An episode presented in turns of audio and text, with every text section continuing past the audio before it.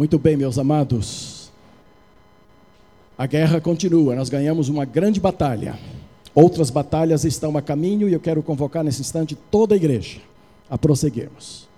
Talvez você que não tenha participado em nenhum momento, está chegando para a igreja agora ou já está há alguns anos, mas não quis, entre conosco nessa. Deus vai lhe abençoar muito, como tem feito com todos nós que já temos trabalhado isso, né? Logo a igreja será convocada para definir pela última vez o projeto. Nós temos um projeto pronto de construções aqui, que nos foi ofertado carinhosamente por uma formanda da nossa UNB, que está de volta para a igreja daqui a uns dias, e esse projeto vai ser submetido agora para os retoques finais, para então começarmos de fato, parte por parte, a nossa construção aqui.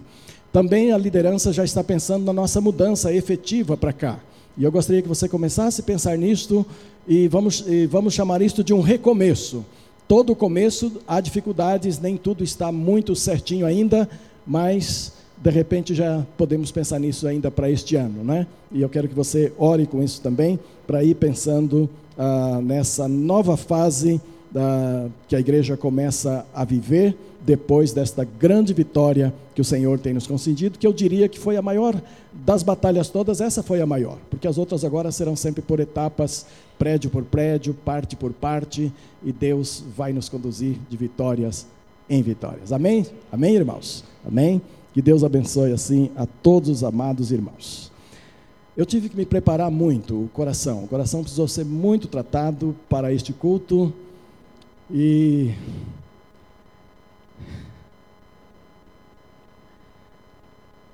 é difícil.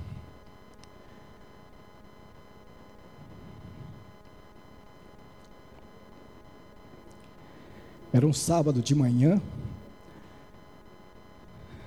o Eduardo e eu chegamos aqui, pode vir aqui. Chegamos aqui no meio do terreno. Eu dei uma volta inteira e ele falou: Esse terreno está à venda. E eu disse: Esse é o terreno que Deus separou para nós. Não se diz isso, a não ser pela fé. E eu falei: Está à venda? Ele falou: Está à venda. Aí ele retirou o celular. Aí ele retirou o celular.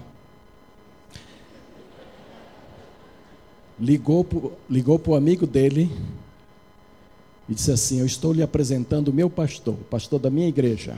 Ele tem um assunto para lhe falar. Aí eu peguei o telefone e o Carlos Antônio ouviu lá e ele me atendeu de pé. Lá onde ele estava, ele ficou em pé e atendeu ao meu telefonema. E aí eu disse, do celular do Eduardo, eu disse: Sou o pastor Mateus, sou pastor do Eduardo, seu amigo. Nós estamos aqui dentro do seu terreno. Estou informado que o senhor está iniciando a venda desse terreno. E eu quero pedir prioridade para a terceira igreja batista do Plano Piloto, da qual eu sou o pastor nesta venda. E eu estou pedindo prioridade porque eu quero explicar ao Senhor que a Terceira Igreja Batista Plano Piloto é uma igreja essencialmente democrática, 100% democrática. E então eu não posso dar qualquer palavra agora. Eu tenho que reunir em assembleia, e esta assembleia tem que ser convocada com um número específico de, de membros que precisam estar presentes e assinar o livro de presença, e só então daí é que a gente pode lhe fazer uma proposta. E é por essa razão que eu estou lhe pedindo a prioridade nesta negociação. E então ele me respondeu, e eu ouvi no telefone do Eduardo, uh, o seguinte: Pastor, o senhor fique muito à vontade, eu vou priorizar vocês, não vou nem colocar nos jornais, porque eu já fiz negócio com batistas. E eu sei que é um povo muito sério, um povo que leva muito a sério os seus negócios, leva muita fé a sua fé. É uma igreja muito séria. Eu darei prioridades a vocês. Lembra-se disso, Antônio? Lembra-se disso? Obrigado, pode sentar-se. Obrigado, irmão. Obrigado.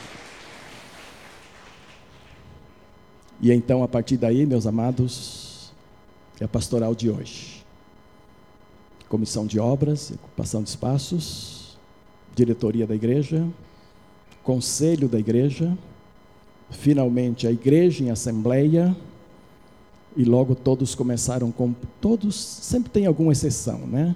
Acho que até hoje tem alguma exceção, não sei, mas a grande maioria da família da terceira ganhou a ideia. E daí fechamos o negócio pela fé. Sabe por quê? Porque a Bíblia diz que a fé é a certeza das coisas que se esperam. Nosso pessoal, dá para projetar? Olha lá, a fé é a certeza. E a Bíblia diz assim: a fé é a certeza das coisas que se esperam e a convicção dos fatos que não vêm. Pois pela fé os antigos obtiveram bom testemunho. E pela fé entendemos que foi o universo formado pela palavra de Deus, de maneira que o visível veio a existir das coisas que não apareceram ainda. Meus amados, fé é ver as coisas pelos olhos espirituais antes que elas aconteçam. A fé não é propriedade nossa. A fé não nasce conosco. A palavra de Deus diz que a fé é dom de Deus. E então a Bíblia diz assim: pela graça sois salvos, mediante a fé. Isto não vem de vós, é dom de Deus. Dom é presente. É a mão grande de Deus passando para a sua mãozinha pequena de gente, ser humano, o presente chamado fé, o presente chamado graça. Eu me lembro de um dos testemunhos, foi de alguém que diz assim: Esta proposta cabe na minha fé. Era o presente de Deus, que aquela pessoa avaliava e dizia: cabe na minha fé. O que é que cabe na sua fé? O que é que cabe na sua mão das bênçãos que Deus tem lhe dado, dos presentes que Deus tem lhe dado, da forma como Deus tem lhe dado? A Bíblia diz que toda boa dádiva, todo dom precioso, e a graça e a, e a fé são boas dádivas e dons preciosos de Deus, presente de Deus, que descem do alto, descendo para cada um de nós, vindo daquele Deus em quem não há sombra nem confusão. É a fé que vem do Senhor. Deus tem mostrado isto para nós e eu queria nesse instante desafiar. Se no seu coração ainda não tem fé, se muita coisa que a gente proclama, que a gente diz, você ainda não pode crer, só há um jeito de você consertar isso. Abra o seu coração para Deus. Porque a fé é dom de Deus. Não adianta buscar em filosofia, não adianta buscar em livros de de filosofia positiva, de pensamentos positivos, de autoajuda. Não é por aí que a sua fé virá. Sua fé tem que vir de Deus. Porque senão ela não será verdadeira no sentido de glorificar a Deus, né? A falsa fé é vaidade e engano do coração humano. E a Bíblia diz assim: enganoso é o coração mais do que todas as coisas, incorrigível. Quem o conhecerá? Então, irmãos, em matéria de fé, nós temos que ter um cuidado muito grande, porque você pode ser envolvido pela maldade do seu coração, pelo engano do seu coração. E então, quando alguém afirma que alguma coisa foi Deus que lhe deu, Deus que lhe mostrou, e ele está exercendo fé, nisso ele precisa examinar o coração. Porque a Bíblia diz que o coração é extremamente enganoso. E é possível um coração ser tão enganoso, capaz de enganar a outros tantos. Em nome da fé, em nome da santidade, em nome do serviço a Deus. E a Bíblia então faz questão de nos corrigir. Olhe o seu coração para saber se não há aí ah, pequena fé, se não há aí falsa fé, fé que não vem de Deus, fé que é a ilusão do seu próprio coração.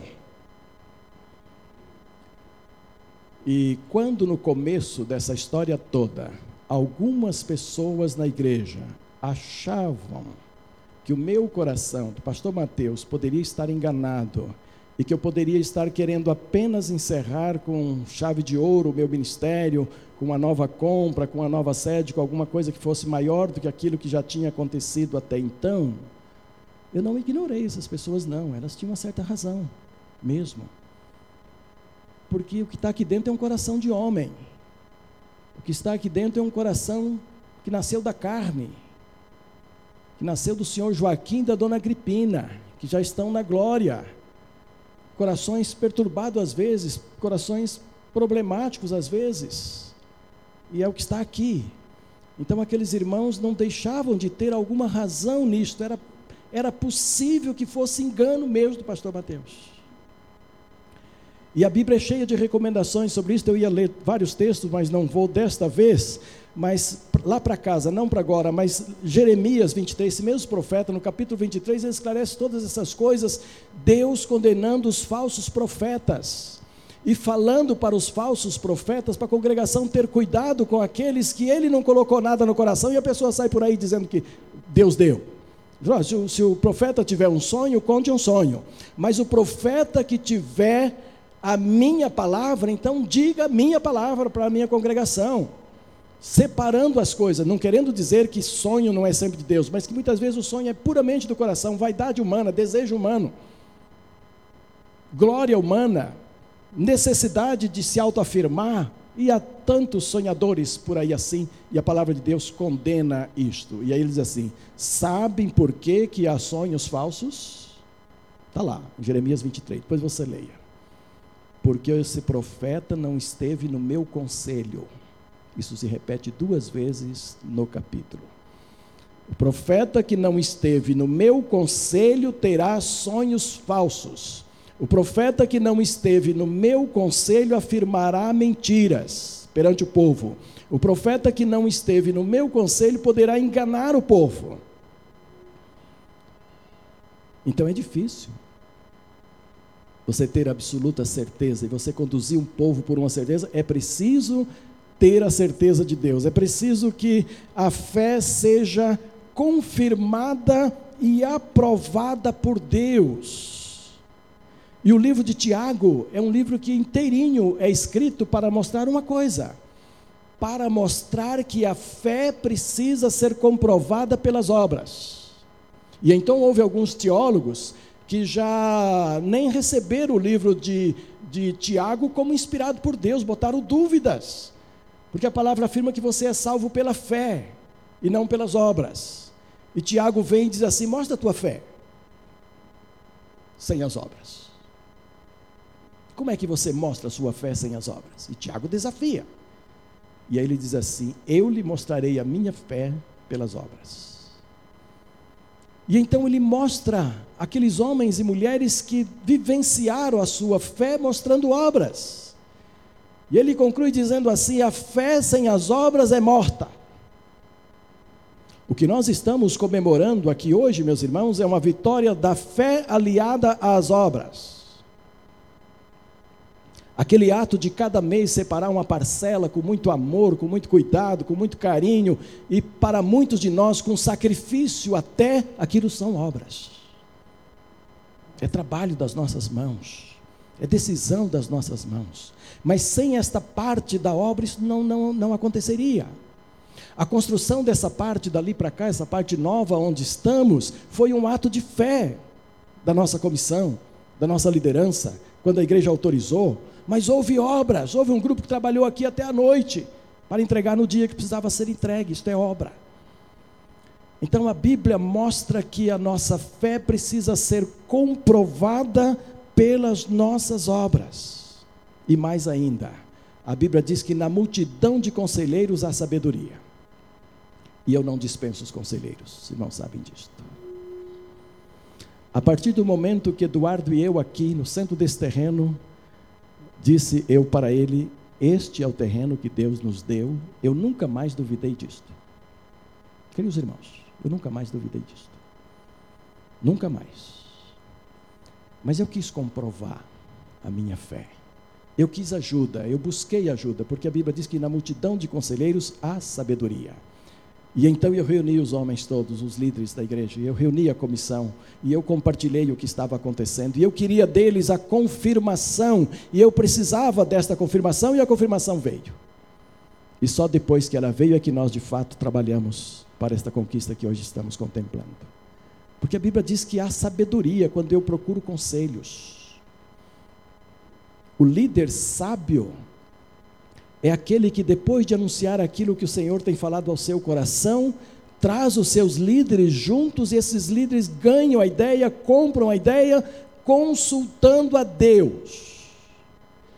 Porque se não for de Deus, esses líderes terão que ter a capacidade, a hombridade de se levantar e dizer: Pastor, não estou vendo a mão de Deus nisto.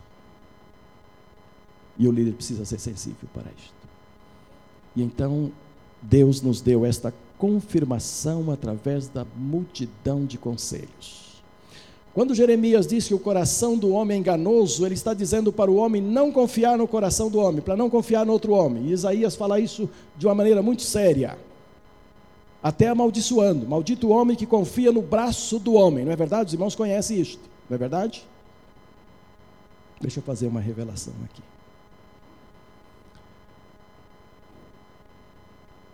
Eu sempre confiei, em primeiro lugar, em Deus, para este negócio aqui.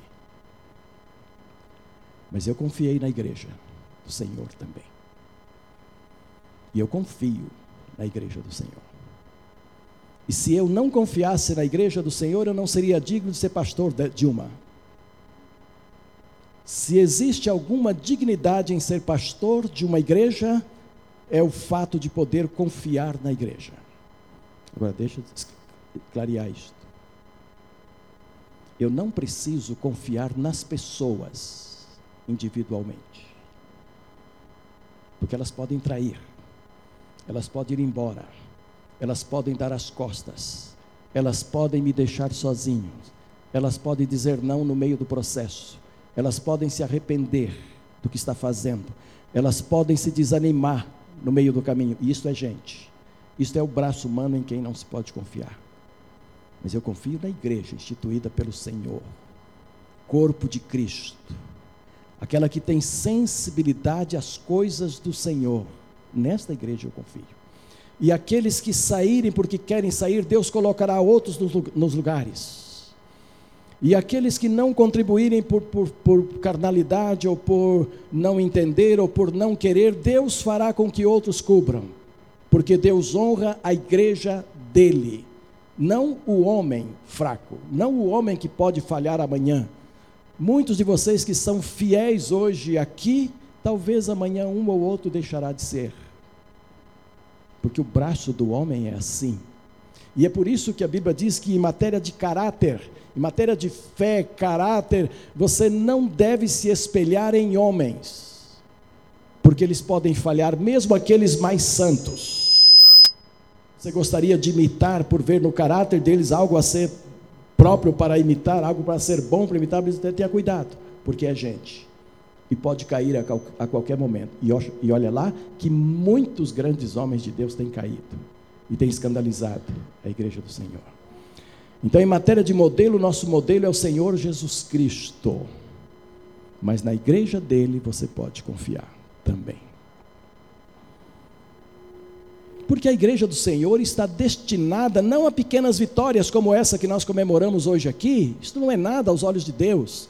A igreja do Senhor está destinada não a construir aqui um complexo de prédios e casas e salas e tudo isso que virá para o conforto da igreja, para a alegria da igreja, para a sustentabilidade da igreja e para a qualificação dos filhos de Deus aqui no futuro, mas a igreja do Senhor não está destinada a essas pequenas vitórias apenas. A igreja do Senhor está destinada a uma vitória total, final e cabal, lá quando o Senhor Jesus Cristo voltar e arrebatá-la e levá-la consigo.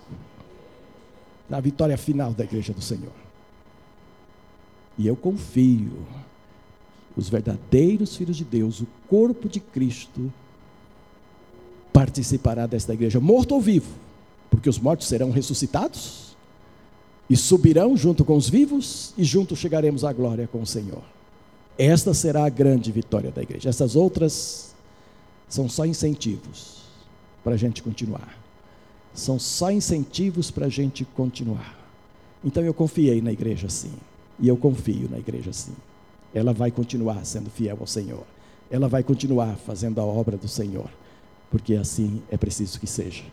E nós vamos continuar juntos definindo a vontade do Senhor cada dia nas nossas vidas. Então é preciso lembrar que o livro de Tiago mostra que a fé precisa ser confirmada por nossas obras. Não adianta você dizer, eu creio neste projeto, eu estou junto, eu acredito e tal, e se encolher e nada fazer. Esta fé é falsa, não é verdadeira. Se você crê, você se engaja. Todo mundo pode fazer alguma coisa, em níveis diferentes, mas todos podemos fazer. E é por isso que assim a fé requer de cada um de nós. Por último, quero considerar hoje que a fé é a certeza quando seus resultados honram e glorificam a Deus. Ah, meus irmãos, a galeria dos heróis, Hebreus 11, está escrita de uma tal forma que cada herói aparece ali mostrando o que foi e como agiu. E então mostra que a, a fé, ela, ela é a certeza quando ela glorifica a Deus. Se a sua fé não glorifica a Deus, ela é falsa. Se a sua fé não glorifica a Deus, ela não chegará aos resultados finais que você tanto sonha e que você tanto quer. Não, Senhor. A fé que glorifica a Deus, a, a fé verdadeira, a fé que vem de Deus, ela precisa glorificar a Deus. E quando você lê Hebreus 11, você vai vendo isso da forma como cada um que expressou a sua fé ali glorificou a Deus. E você vai ver até que a fé de uma prostituta, Raabe, a livrou da morte e a incluiu na genealogia do Senhor Jesus Cristo. Mateus 1,5 mostra Raabe lá como parte da, da genealogia do Senhor Jesus. Como é que ela expressou a sua fé? Como é que foi que Rabi expressou a sua fé? Ela recebeu os espias na sua casa, na paz do Senhor. Ela guardou esses espias de serem mortos. Ela os livrou e ela os orientou. Fez isso porque era boazinha? Não, irmãos. Fez isto porque ela tinha ouvido do Deus daqueles homens. E ela tinha ouvido o que é que esse Deus tinha feito. E ela tremia de medo deste Deus. E ela começou a acreditar neste Deus. E ela disse: Eu tenho ouvido o que o Deus de vocês tem feito. E eu vou então proteger vocês, vou guardar vocês, vou orientá-los. Mas uma coisa: quando aquele Deus temível vier destruir esta cidade aqui, por favor, faça um pacto conosco. Livre a mim, a meus filhos, a meu pai e os meus familiares. E ali eles fizeram um pacto, tudo lá no livro e por causa destas ações, aquela mulher foi justificada diante de Deus. Então, amados, a fé, o nosso exercício da fé precisa glorificar a Deus. Nós não queremos só construir aqui uma grande sede da igreja, com várias construções diferentes, atendendo todas as suas necessidades e sendo uma igreja bem contemporânea. Ah, na minha visão, teremos aqui piscina, teremos aqui biblioteca, teremos aqui restaurantes, teremos uma porção de coisas que vai tornar uma igreja ah, autossuficiente para manter a sua turma muito feliz, muito alegre e realizar muitas coisas. Creio que é para isso que Deus nos deu isto aqui. Mas não é isso. Em primeiro lugar, não é isto que Deus quer. Deus quer que enquanto tijolo sobre tijolo estiver sendo colocado ali, a sua vida de fé seja crescida, seja crescida diante do Senhor, as suas experiências sejam crescidas diante do Senhor. Se isso não acontecer, meus irmãos, teremos apenas aqui mais uma construção, que todo mundo faz por aí, que toda companhia de construção faz, que o Paulo Otávio é o que mais faz aqui em Brasília e todo mundo está vendo isso em tudo quanto é lugar. A gente passa, está lá um, uma nova construção, passa, está lá um terreno cercado, Paulo Otávio passa, está outro cercado, Paulo. Todo mundo faz construções. Mas nós edificamos vidas e caráter em tudo aquilo que estivermos fazendo. E então, enquanto estivermos fazendo aqui pela fé aquilo que o Senhor vai nos orientar a fazer, é necessário que a nossa vida esteja glorificando o Senhor e que a nossa fé glorifique o Senhor. Se não for assim, tudo será em vão. E como até aqui não tem sido assim, muitos de nós temos sido profundamente abençoados pelo nosso Deus. A minha fé é que a igreja continuará sendo abençoada na medida que cada tijolo for assentado aqui nas novas construções que virão. Finalizando, meus amados, quero afirmar para os irmãos que Deus ainda procura filhos e filhas capazes de ver pelos olhos da fé coisas invisíveis tornarem-se concretas diante dos olhos físicos.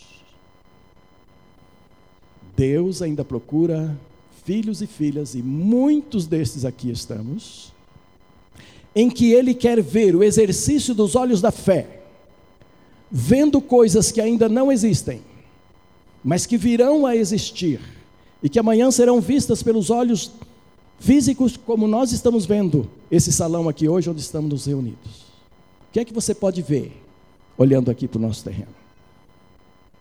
Não com esses olhos. Você vai ver muito carro aqui hoje com esses olhos. Mas o que é que você pode ver olhando para lá com os olhos da sua fé? Quando eu estava preparando essa mensagem, eu parei um tempo para exercitar meus olhos da fé. Ah, como eu vi jovens. Eu vi jovens o sábado o dia inteiro aqui, de manhã à noite, fazendo de tudo, brincando, lendo, estudando, fazendo pesquisas, orando, finalizando o, o dia com um grande culto de louvor. Era uma multidão de jovens. Eu só os vi com os olhos da fé. Agora eu creio que eles estarão aí. Eu creio que eles estarão aí. E creio que a igreja tem condições de oferecer isso a eles.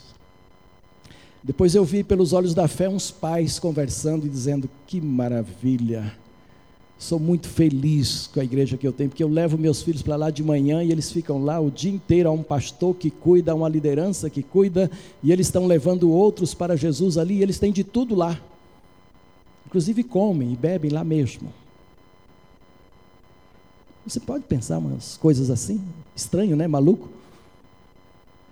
Mas a fé pensa em coisas um pouco malucas mesmo. E que a gente poderá vê-las depois e agora eu quero fechar da seguinte forma, irmãos. Não seja rebelde para com os sonhos dos olhos da fé. Você nem precisa realizá-los todos. Este capítulo 11 de Hebreus mostra que alguns morreram na fé sem alcançar as promessas. Mas morreram olhando para essas promessas com os olhos da fé e não as viram.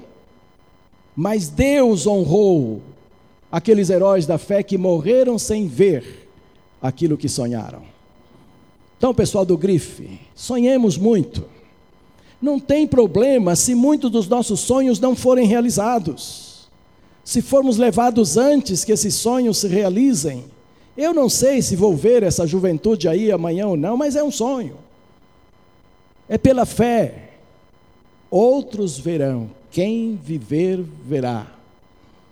Não é assim que se diz de vez em quando? Quem viver, verá. Mas não é pecado sonhar, e não é pecado levar para o céu sonhos que não puderam ser realizados aqui. A gente tem testemunhos e testemunhas de pessoas que oraram, oraram, oraram, foram para o céu e não viram a resposta das suas orações, mas os seus descendentes ouviram. Os seus descendentes colheram e estão colhendo, porque Deus procura entre nós homens e mulheres, moços e moças, filhos e filhas, que deixem crescer os seus olhos da fé e comecem a ver pela fé aquilo que daqui a alguns anos verão com os olhos físicos. Amados, essa menininha que apresentamos hoje aqui, daqui 15 anos ela vai fazer uma festa. Vai. Como é que chama ela? Isabela. A Isabela, cadê a turma? Está por aí. Né? Quem cuida de gente nova é assim. Às vezes tem até que sair. Daqui 15 anos, a Isabela vai fazer uma festa de comemoração dos seus 15 anos. Vocês duvidam que essa festa poderá ser feita aqui num excelente salão, com uma festa que só o avô pode sonhar a respeito e a vovó realizar? E ao redor dela, muitas outras mocinhas que já nasceram, estão de colo ainda, sendo amamentadas hoje, ou vão nascer ainda neste mês e tal, estarão ali ao redor, todas lindas, belas, glorificando ao Senhor. E aquela vovó toda expansiva, ali por perto, fazendo a festa e dizendo assim: graças a Deus pela visão do passado de alguns líderes que apoiaram o pastor Mateus, e pode ser que vão lembrar de alguns que já não estarão ali. E então vai dizer assim: Fulano, já na glória, Beltrano, já na glória, Fulano também, já na glória, mas que homens, que mulheres, que bênção que deixaram para nós. Percebe, irmãos? Percebem? A gente não tem que plantar só para nós, a gente não tem que fazer só para nós, a gente não tem que pensar só em nós. As gerações vão continuar, Deus vai levando e outros vão ficando aqui, vão aproveitando aquilo que os irmãos ouviram hoje, a sequência de coisas que acontece no meio do povo de Deus, na, na vida da Mirinha, por exemplo.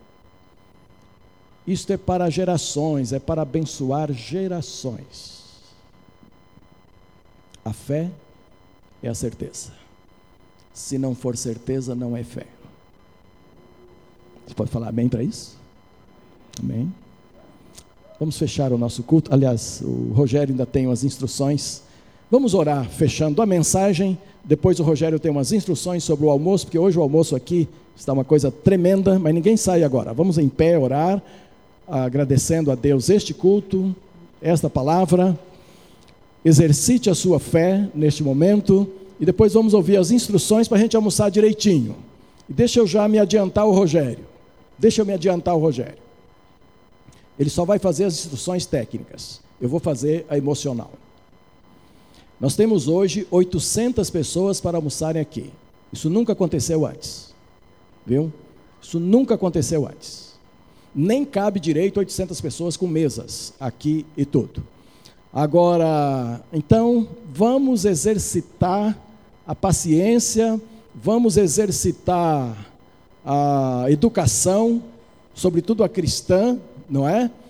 De ajudar a colocar as cadeiras, ajudar a colocar as mesas, esperar uns pelos outros, se necessário for. Não tenha pressa de ir para casa, o almoço hoje é gratuito, você não está pagando, quem não paga não pode exigir. Não é verdade? É de graça, então tenha paciência. É uma oferta da igreja, é uma celebração da igreja. Então vamos ter paciência hoje. Exercer a nossa paciência. Mesmo que demore um pouco mais. Se você sair daqui para um restaurante e for comer à la carte, vai demorar um pouco para o prato chegar à sua mesa. Então vamos ter essa paciência hoje aqui. Vamos exercitar isso glorificando o Senhor, tá bom? É muita gente que vai almoçar aqui hoje. Vamos ter esse cuidado então.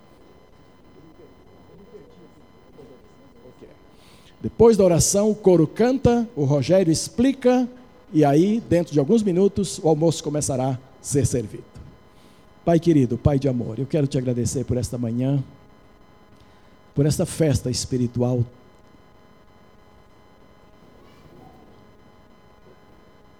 tão profunda, ó Deus, dos nossos corações. Nós te louvamos pela tua fidelidade.